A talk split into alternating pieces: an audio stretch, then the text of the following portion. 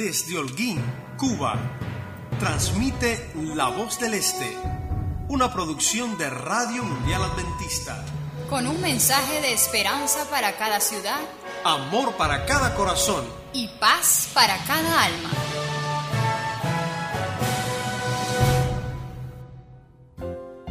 Hola familia, llegamos para alegrar tu casa.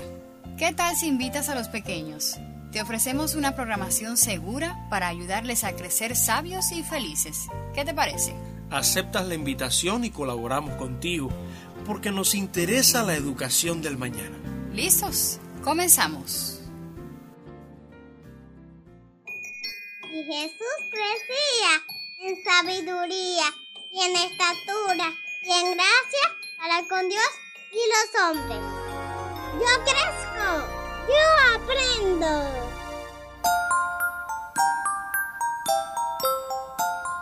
Hola, mis queridos niños y niñas, ¿cómo están? Espero que bien. Yo estoy feliz de estar nuevamente con ustedes y en especial porque tres niñas se han comunicado conmigo y me han dado muestras de lo que han aprendido. Ellas son Emeline y Erika Moner Betancourt de la iglesia de Jibara y Bexabe Ochoa de la iglesia Betel de Holguín compartiremos el mensaje que nos envió Emeline y luego seguiremos presentando otros.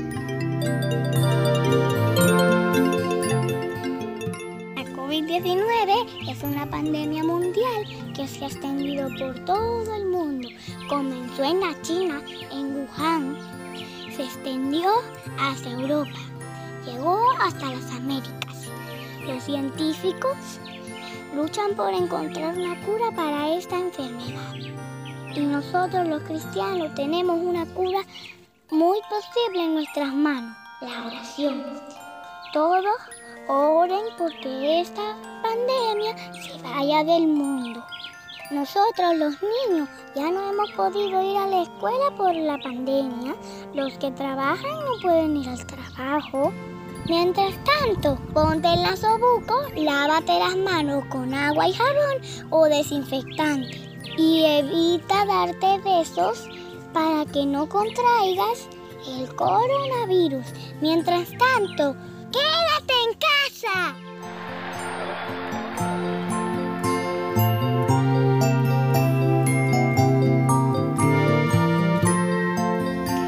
Recuerda que puedes comunicarte conmigo a través del 54092838.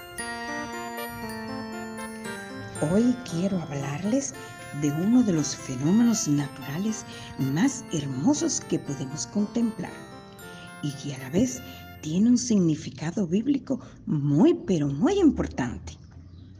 Voy a darte una pista a ver si adivinas. Solo se ve de día. Bueno, otra pista. Tiene muchos colores. Sí, adivinaste el arco iris. Pero primero tengo que explicarte algo. La luz solar o la luz que vemos en las bombillas o lámparas recibe el nombre de luz blanca. Pero eso no quiere decir que los colores estén ausentes. Al contrario, está formada por el conjunto de luces de diferentes colores. Al juntarse todos los colores se genera la luz blanca.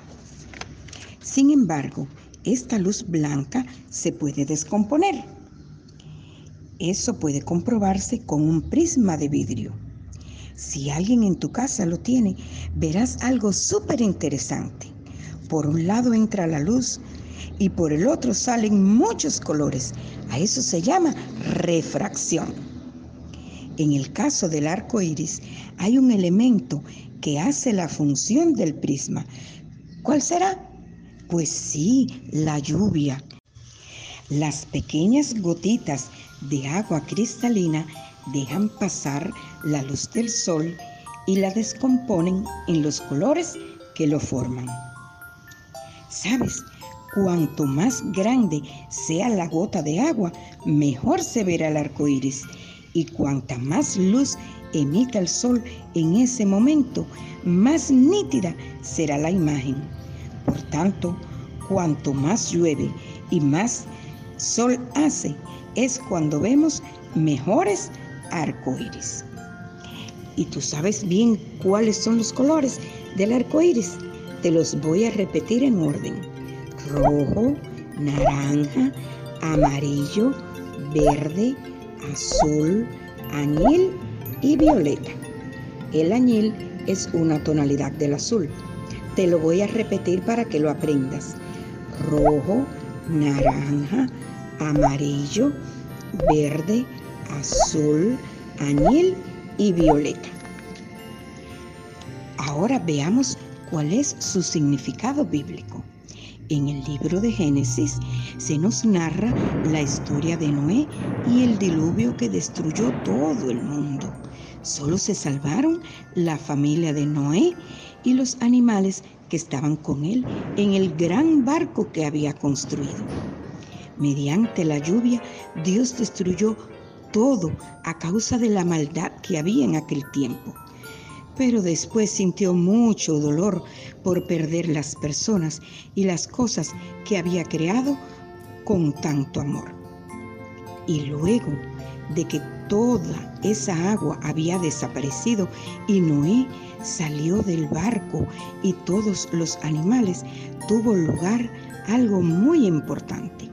Dios hizo un pacto, una alianza, un compromiso, un acuerdo con Noé, con los animales y con toda la tierra. Lo puedes leer en el capítulo 9 los versículos del 8 hasta el 17. Solamente te voy a mencionar ahora los versículos 12 y 13. Esta es la señal de la alianza que para siempre hago con ustedes y con todos los animales. He puesto mi arco iris en las nubes y servirá como señal de la alianza que hago con la tierra. Así que la señal fue el arco iris. Así que cuando vuelvas a contemplar un lindo arco iris, piensa que Dios lo puso para recordar la promesa de nunca más destruir al mundo con la lluvia. Pero sabes una cosa, esa no es la única promesa de Dios. En la Biblia encontramos muchísimas promesas donde podemos aprender que Dios protege a sus hijos y a sus hijas. Muchas de ellas seguro que ya tú las conoces, como la que está en el Salmo 23, en el 91, en el Salmo 121. Hay otras también muy hermosas que me gustan mucho, la que está en Isaías 40, 29 al 31, Filipenses 4:19, Jeremías 33:3, Romanos 8:28 y por último voy a mencionarte Apocalipsis 21:4 que ya la mencionamos en la clase pasada. También hay una promesa muy especial que está en el libro de Josué 1:9, la última parte que dice, no tengas miedo ni te desanimes, porque yo, tu Señor y Dios, estaré contigo donde quiera que vayas. También Jesús hizo algunas promesas directamente a sus discípulos mientras estaba aquí en la tierra. La puedes buscar en Marcos 9:23, Mateo 18:20, Lucas 19:10, Lucas 12:31, Juan 6:47 y muchas otras más. Quiero dejarte hoy dos tareas. Una, que dibujes y colores un arco iris con los colores que te enseñé que tiene. Y también que hagas una tarjeta o varias con alguna de esas promesas hermosas, la que más te gusten y se las vas a obsequiar a alguien en especial. Ahora no se puede estar haciendo muchas visitas, pero alguien que pase por la puerta de tu casa, se la puedes regalar y seguro que va a ser de ánimo para su vida. Hoy hemos aprendido que en la Biblia encontramos muchas promesas que Dios hizo para que estuviéramos tranquilos y confiados en Él. Cuando tengas alguna dificultad, clama, ora, pide, ruega a Dios y Él te responderá porque así lo ha prometido. Bueno, hasta aquí nuestra clase de hoy. Nos vemos la próxima semana. Un beso y no olvides compartir una promesa bíblica.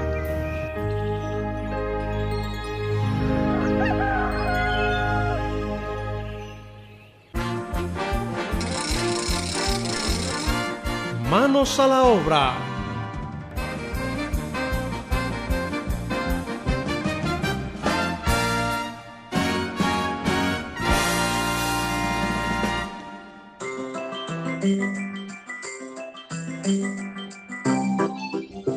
Hola chicos y chicas, ¿cómo les va?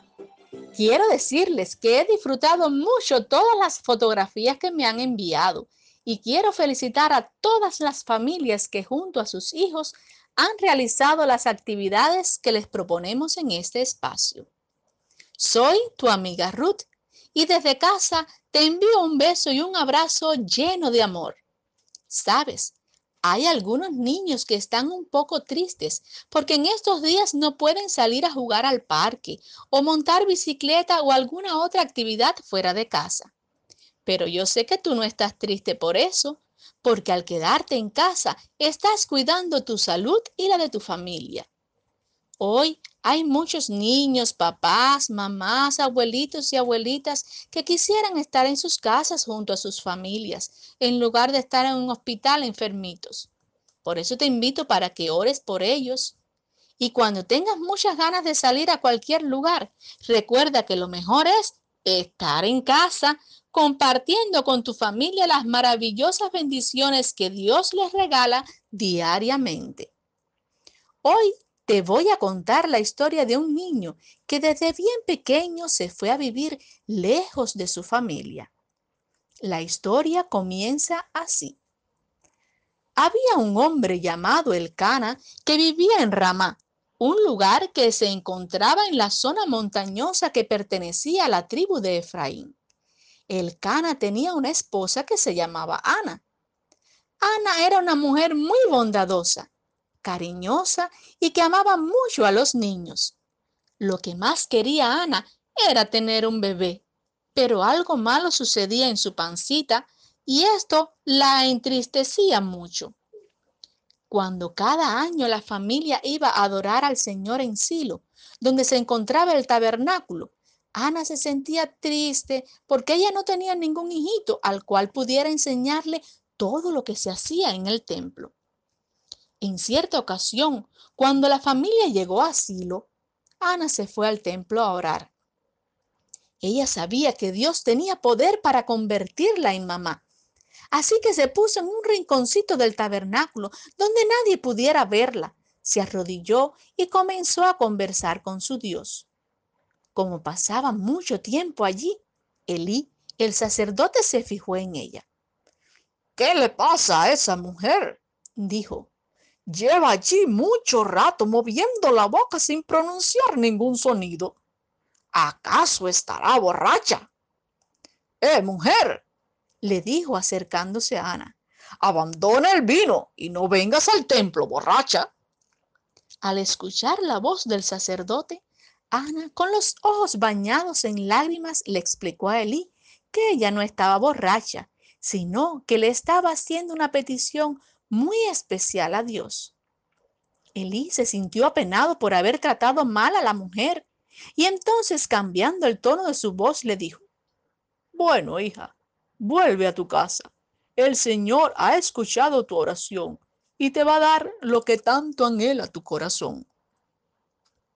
Inmediatamente Ana se puso en pie, secó sus lágrimas y se regresó muy contenta. Dios la había escuchado y estaba segura de que muy pronto sería mamá. El próximo año, Ana no fue asilo con su familia. ¿Sabes por qué? Pues porque acababa de tener un precioso bebé y no podía ser un viaje tan largo como ese. Pasaron unos pocos años y cuando el niño ya sabía caminar, hablar y orar, Ana, tal como le había prometido al Señor, llevó a Samuel al tabernáculo para que allí viviera y sirviera en la obra de Dios. La despedida fue muy emotiva. Ana y Samuel se amaban profundamente, pero los dos sabían que servir al Señor era un gran privilegio para el pequeño Samuel. Elí se sintió conmovido por aquella escena y tomando al pequeñito con mucho amor comenzó a enseñarle todos los oficios que se hacían en el tabernáculo. Cada año Ana iba a asilo y le llevaba a su hijito una ropita nueva que ella misma hacía con sus propias manos. ¿Te imaginas lo que significa ver a tu mamá solo una vez al año? ¿Cómo sería ese encuentro? Samuel le contaba a su mamá todo cuanto hacía en el tabernáculo y Ana también le contaba todas las cosas que sucedían en la familia. Eso ocurría año tras año. Solo unos pocos días y nuevamente la despedida. Pero Samuel no se sentía un niño desdichado por eso. Al contrario, siempre se le veía dispuesto a ayudar a Elí en lo que él necesitara. Además, era un niño muy inteligente, servicial y obediente. Un día, mientras Samuel dormía, escuchó una voz que lo llamaba. Samuel, Samuel. Pensando que Elí necesitaba algo, se levantó y fue hasta la cama del anciano sacerdote. Lo tocó y le preguntó, Señor Elí, ¿Usted me ha llamado? Elí, medio dormido, le respondió. No, Samuel, yo no te he llamado. Vuelve a acostarte. Samuel regresó a su cama, tomó su almohadita, la acomodó y se dispuso a dormir. Pero apenas había cerrado sus ojitos cuando volvió a escuchar la voz. Samuel, Samuel. Sin pensarlo dos veces, Samuel se levantó y nuevamente se dirigió hasta donde estaba Elí. Señor Elí, ¿usted me está llamando? Elí se sentó en la cama, miró al pequeño, que se restregaba sus ojitos medios cerrados por el sueño, y le dijo, No, Samuel, yo no te he llamado. Mejor te vuelves a la cama y te duermes, porque es muy tarde. Samuel bostezó profundamente. Ay, está bien, señor Elí. Volveré a mi cama y me dormiré. Samuel regresó a su cuarto, pero Elí quedó pensativo. ¿Quién estaba llamando a Samuel? Volvió a acostarse, pero esta vez no pudo dormir. No pasó mucho tiempo antes que el pequeño regresara a donde estaba el sacerdote con la misma pregunta.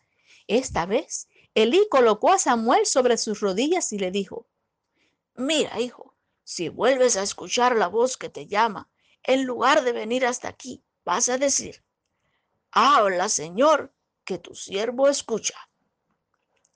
Cuando Samuel sintió la voz por tercera vez, respondió tal como le había dicho Elí. Pero, ¿quién estaba llamando a Samuel? Pues sí, era Dios el que estaba llamando. ¿Y por qué Dios quería hablar con Samuel?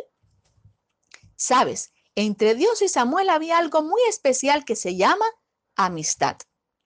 Aunque Samuel era un niño todavía pequeño, había aprendido a obedecer a Dios y a servirlo con todo su corazón. Así, Dios y Samuel se hicieron los mejores amigos y los mejores amigos se llaman para hablar. ¿Has escuchado tú alguna vez la voz de Dios hablándote? Quiero decirte que Jesús es tu mejor amigo y a los amigos les encanta conversar. Por eso, cada mañana, bien tempranito, Jesús se acerca a tu camita y con los primeros rayos del sol te dice, buenos días, mi amigo. Buenos días, mi amiga. ¿Quieres conversar un poquito conmigo? Si como Samuel dices, habla Jesús, que yo te estoy escuchando, te sorprenderás de lo mucho que tú y Jesús pueden conversar durante el día. Comenzarás pidiéndole a papi y a mami que te lean la lección de escuela sabática y la devoción matutina. Luego cantarán juntos un hermoso himno o coro y terminarán su primer encuentro del día con unas palabras de oración. Si haces esto cada día, tú y Jesús se convertirán en los mejores amigos y Él te acompañará durante todo el día, ayudándote a hacer siempre lo correcto. Muy pronto podrás ver cara a cara a tu mejor amigo Jesús. Ese será un maravilloso día como eres su amigo, Él te dará muchos regalos. Uno de ellos será una ropita blanca muy, pero muy linda. Pero no te preocupes, podrás correr, jugar, subirte a los árboles, rodar por el césped y nunca se te, te vas a ensuciar. En la hoja de actividades que te envío aparecen otros regalos que Jesús, tu amigo, te dará ese extraordinario día. Fíjate bien en las instrucciones para que puedas disfrutar la actividad en familia. Antes de despedirme, quiero enseñarte la música de la canción que está relacionada con la actividad que vas a realizar en familia. Así que presta mucha atención a las instrucciones que allí te envío, te envío y no olvides enviarme tus comentarios y fotografías.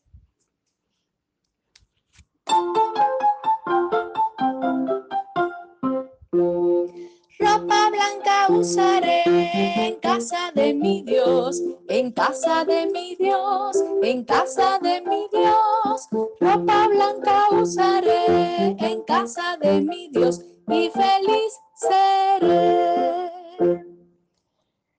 Con la ayuda de Dios nos volveremos a encontrar la próxima semana para seguir hablando de los maravillosos planes que tiene para ti Jesús, el Rey que siempre gana. Adiós, que el Salvador te guarde y con su gracia te sostenga. Adiós y hasta otro día, que el Señor te dé su paz. Nos vemos pronto.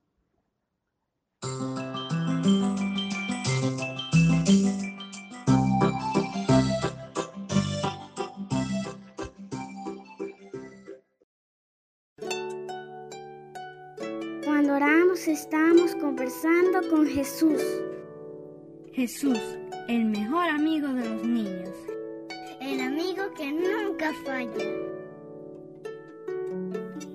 Querido Dios, gracias por todo tu amor y por cuidarnos cada día. Gracias por nuestra familia y tu santo ángel Bendice a todos los niños del mundo, en especial a los que escuchan este programa. Ayúdanos a ser obedientes y amarte cada día. De. Amén. Jesús te escucha siempre.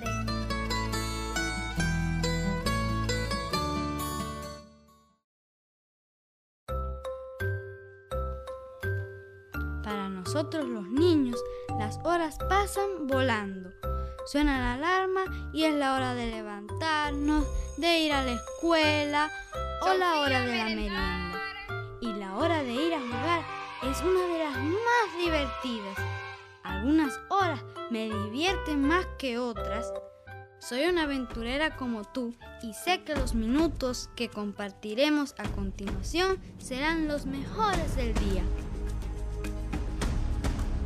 Ven a escuchar, ya sonó la alarma, es la hora de la historia.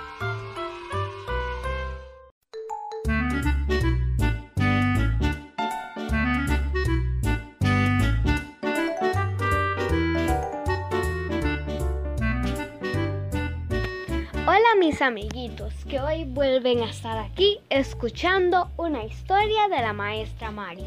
Estoy muy feliz porque la historia que hoy nos trae es totalmente fascinante. Esperamos que les guste.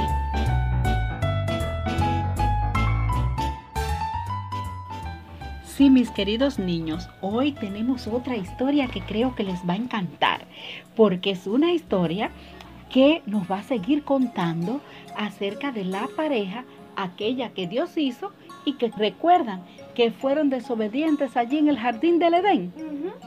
¿Recuerdan esa pareja? Sí, Adán y Eva.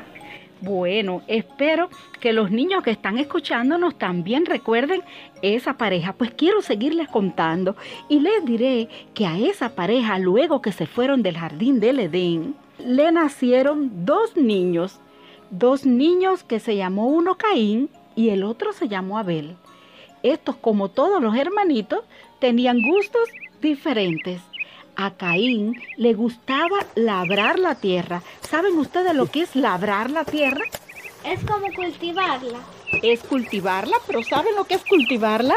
Plantar las semillitas para Muy bien, yo espero que los niños que nos están escuchando también sepan lo que es plantar, lo que es cultivar, lo que es sembrar una semillita y luego verla crecer, convertirse en una plantita hasta dar frutos flores o frutos, depende de lo que hayamos sembrado.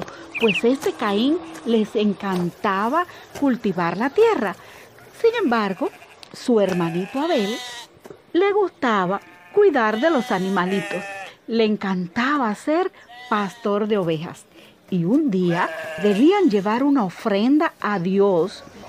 Y entonces Caín buscó las mejores frutas, tal vez llevó unos guineos muy ricos, unos platanitos, tal vez llevó piña, quién sabe cuántas frutas lindas pudo llevar y también tal vez llevó viandas, llevó tal vez calabazas, no sé, muchas, muchas cosas. Pero Abel buscó la oveja más gorda, la más sanita, la que más bonita se veía y dijo, y esta ovejita se la llevaré y se la entregaré como ofrenda a mi Dios. ¿Y saben mis niños qué es lo que sucedió con estas dos ofrendas? Con la ofrenda de Abel y de Caín. No. Pues te voy a contar ahora mismo lo que pasó. A Dios no le agradó la ofrenda de Caín. ¿Por qué?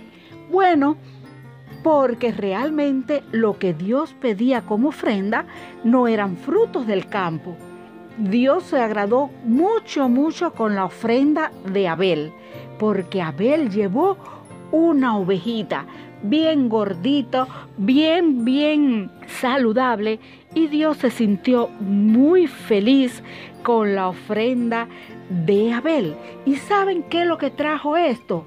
Que Caín se puso muy bravo, pero bravo se puso Caín y Dios no tuvo otro que preguntarle a Caín que por qué estaba tan triste. Y Caín dijo que a él no le había agradado la ofrenda que le había dado y por tanto él estaba enojado. Y Dios le explicó que eso no era bueno porque el pecado estaba listo ahí en esa braveza de él y como un león le saltaría arriba si él no sabía dominarse. Pero Caín siguió bravo, bravo, muy bravo. Y un día le dijo a su hermano Abel, vámonos de paseo al campo. Y Abel, como no tenía cuenta de que Caín aún estuviera tan bravo, pues se fue al campo de paseo con su hermano Caín. Tal vez iba pensando, voy a ver las mariposas, voy a ver cómo corren mis ovejas, cómo saltan, cómo brincan. Pero esta no era la idea de Caín. ¿Saben cuál era, mis niños, la idea de Caín? ¿Cuál? Pues la idea de Caín era darle muerte a su hermanito Abel. Pero entonces Dios siguió conversando con Caín y le hizo una pregunta. Caín, ¿dónde está tu hermano Abel? Dios sabía, Dios sabía lo que había pasado, pero quería que Caín, pues, dijera lo que había hecho con Abel y tal vez se pudiera arrepentir de este pecado y poder recibir perdón. Pero Caín, como aún seguía bravo, dijo, ¿tengo yo acaso que cuidar de mi hermano? Dios no tuvo otra solución que castigar al desobediente. Dios tuvo que decirle que debía marcharse, debía irse de aquel lugar, porque la tierra donde él le había dado muerte a su hermano, pues clamaba por la venganza. Y así le dijo que él, cuando cultivara esta tierra que tanto le gustaría cultivar, no le produciría nada. Y no tuvo otro remedio que irse y andar por la tierra como un vagabundo. Caín tuvo que irse a vivir a un lugar donde solo vivían los desobedientes, y este lugar era al este del Edén, del bello Edén que Dios había formado. Mis queridos niños y Liz, que está aquí conmigo acompañándome, quiero decirles que debemos ser muy obedientes a lo que Dios quiere. Dios quiere que nosotros le adoremos.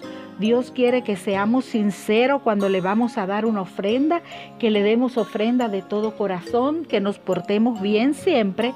Y por eso, en esta hora, nosotros queremos decir que todos, niños y niñas, decidan a partir de ahora nunca ponerse tan bravo que no puedan arrepentirse de cualquier error que hayan cometido, porque Dios está muy feliz de poderle perdonar si ustedes se arrepienten.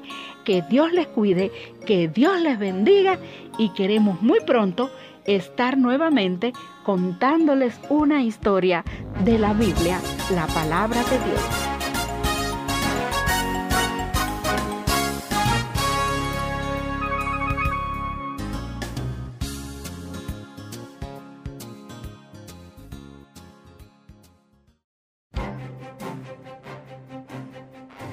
Para ustedes La Voz del Este, una producción de Radio Mundial Adventista. Si deseas recibir nuestra revista de audio de lunes a viernes, puedes suscribirte a través del enlace de invitación que compartimos en esta plataforma. Si deseas comunicarte con nosotros, puedes escribirnos a la siguiente dirección: vozdeleste@gmail.com.